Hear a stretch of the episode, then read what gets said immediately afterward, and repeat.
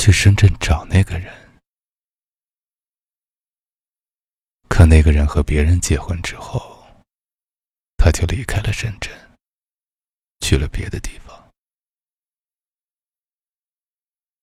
我给他打电话，问他什么时候回来。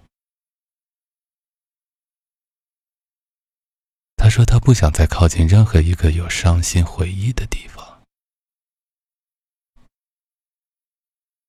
我挂了电话，院子里一把摇椅，一只猫，一个我，等一个人。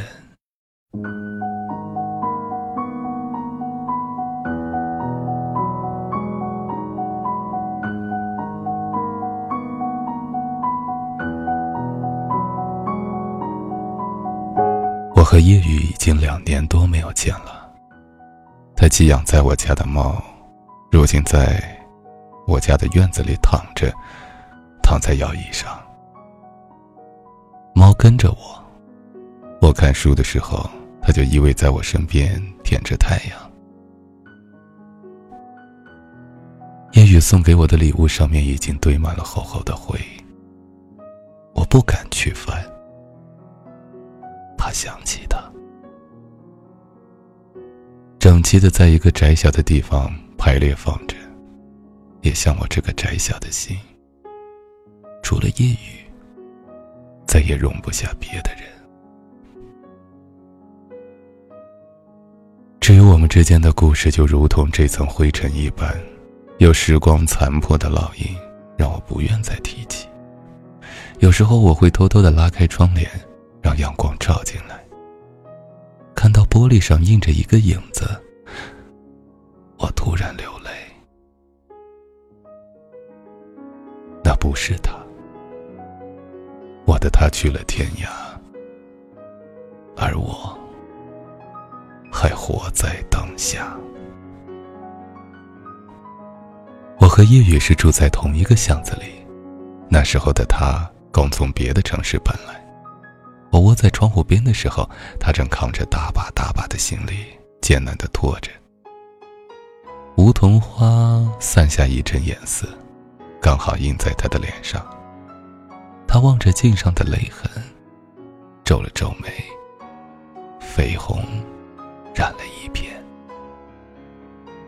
他刚要过马路，巷子里溜出一只猫。路上，一辆车正要驶来，看见了猫有危险，他丢下行李就往车上冲。这一冲不要紧，他的腿碰了一个大的伤口。车里下来的是我的朋友秦宇，有钱公子，灯红酒绿，在他的世界里，除了钱和美女，再也找不到第三样东西。虽然如此。他却成了我的情敌，而我只不过是默默不想说话，丢在大街上，搅不起波澜的一个人。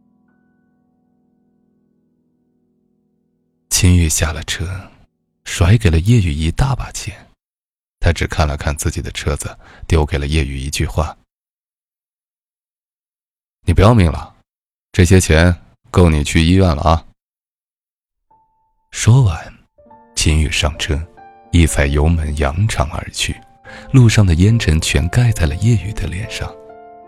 他怀里的猫，瞪着两只眼睛，喵喵的叫着。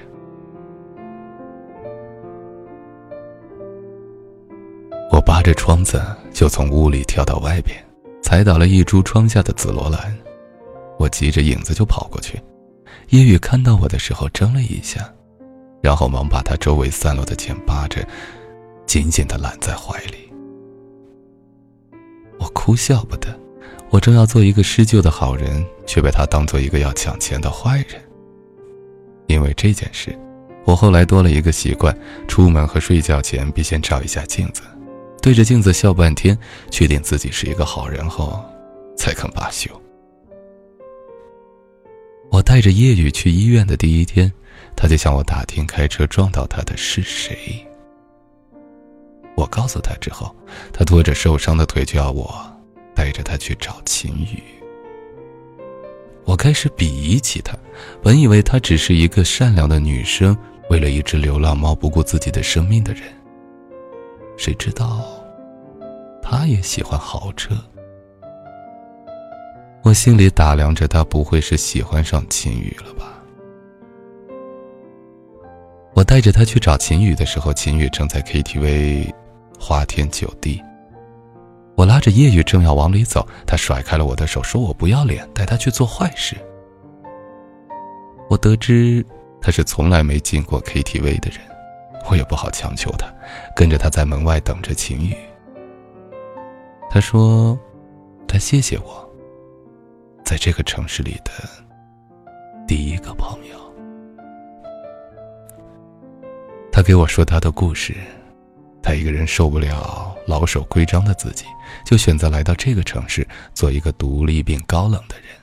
一切都要从头开始，包括认识我，还有我们的开始。这个城里的夜有些凉，我在这里住了二十多年，见过太多的扰乱。唯有这一刻，才觉得安稳。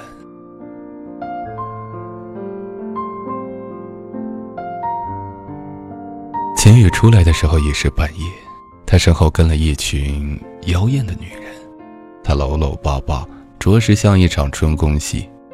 他看到我们，秦宇要拉着我再进去玩玩。他说一切都是他请客。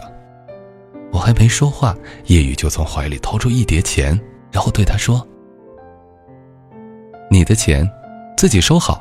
我救猫，是我自己的事儿。”秦宇回过头来说：“妹子，是你啊。”秦宇并没有看叶雨手里的钱，也没顾叶雨说了什么话，就把手搭上了叶雨的肩。我对这一切都是不能理解，叶雨竟然不爱钱，秦宇更不爱钱。叶雨甩开了秦宇的手，把钱擦在秦宇的脸上，就拉着我往回走。自那以后。秦宇就经常来找我，问我和叶雨是怎么认识的，还顺藤摸瓜找到了叶雨的家。秦宇说：“他喜欢叶雨，叶雨这女孩子颇有脾性，和他见过的所有的女人都不一样。他找叶雨的第一次，就是找了一群猫，全都送给了叶雨。”这事儿把叶雨吓傻了，满屋子里的猫晃了几天，这才被流浪猫救治中心的给带走。当地的新闻还报道了这件事情，说叶雨是救难的善良天使。秦宇说他为叶雨做了一件大事，他高兴了好多天。叶雨在背后忧郁的看着他家里剩下的那只在秦宇车下救的猫，发呆了好多天。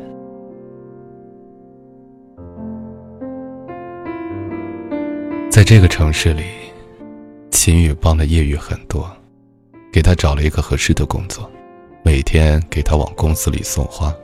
他公司的同事一直都很羡慕他，并告诉他说：“哎，秦宇这么有钱，可遇不可求啊，要早早搞到手才算自己的。”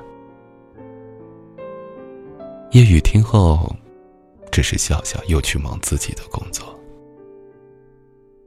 叶雨不在家的时候。我会偷偷跑到他家，把他家的猫换出来，带到我家，一喂养就是一天。在夜雨快回来的时候，我就再把猫送回他家里。这种三人不言、相见可欢的生活，并没有维持多久。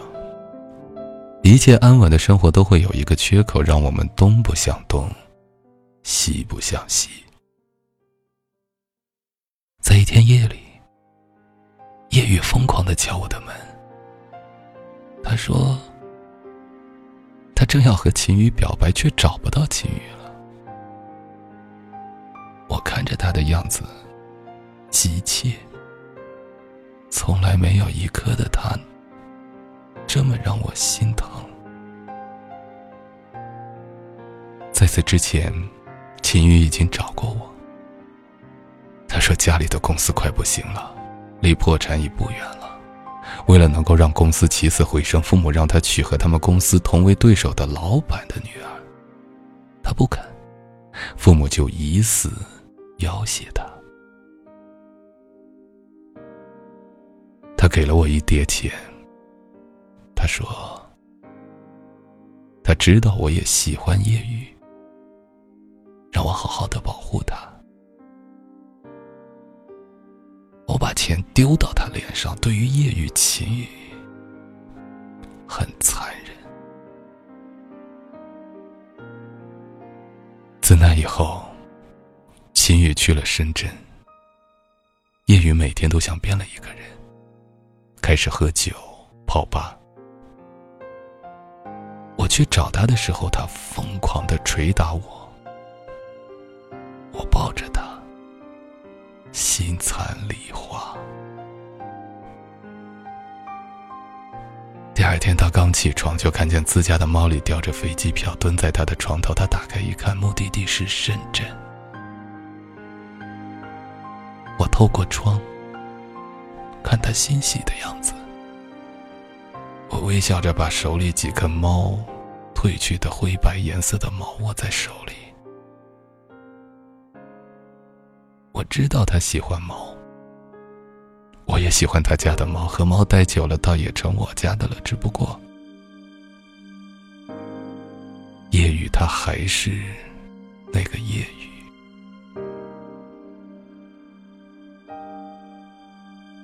飞去深圳之前，给我买了好多礼物。把猫寄养到我家，他说猫不好养，经常偷偷跑出去，让我好好看着。我微笑着告诉他，我会好好带他的猫。只不过他不知道这只猫什么时候睡觉，更喜欢吃老鼠还是吃鱼，而我都一清二楚。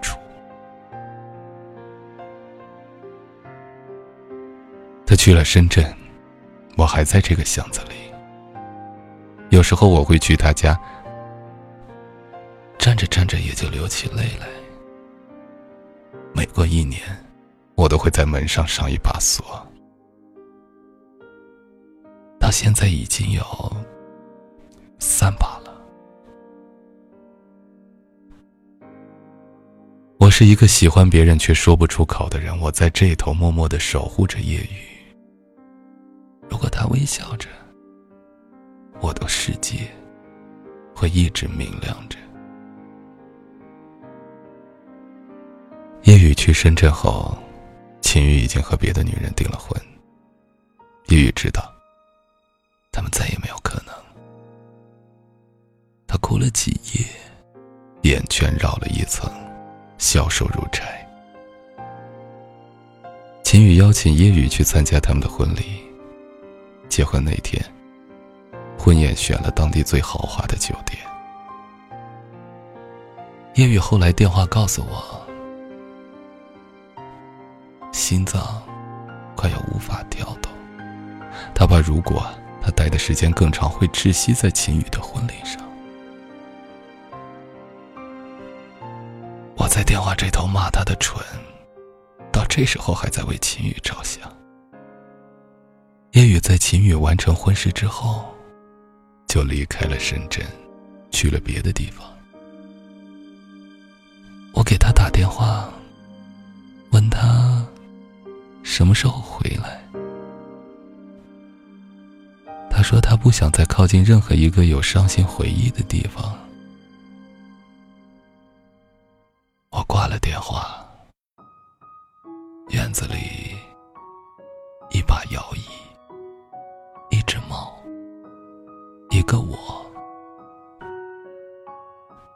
一个人。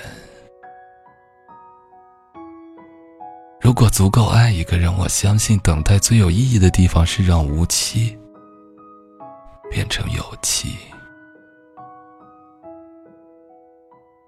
此生若相见，怎期天涯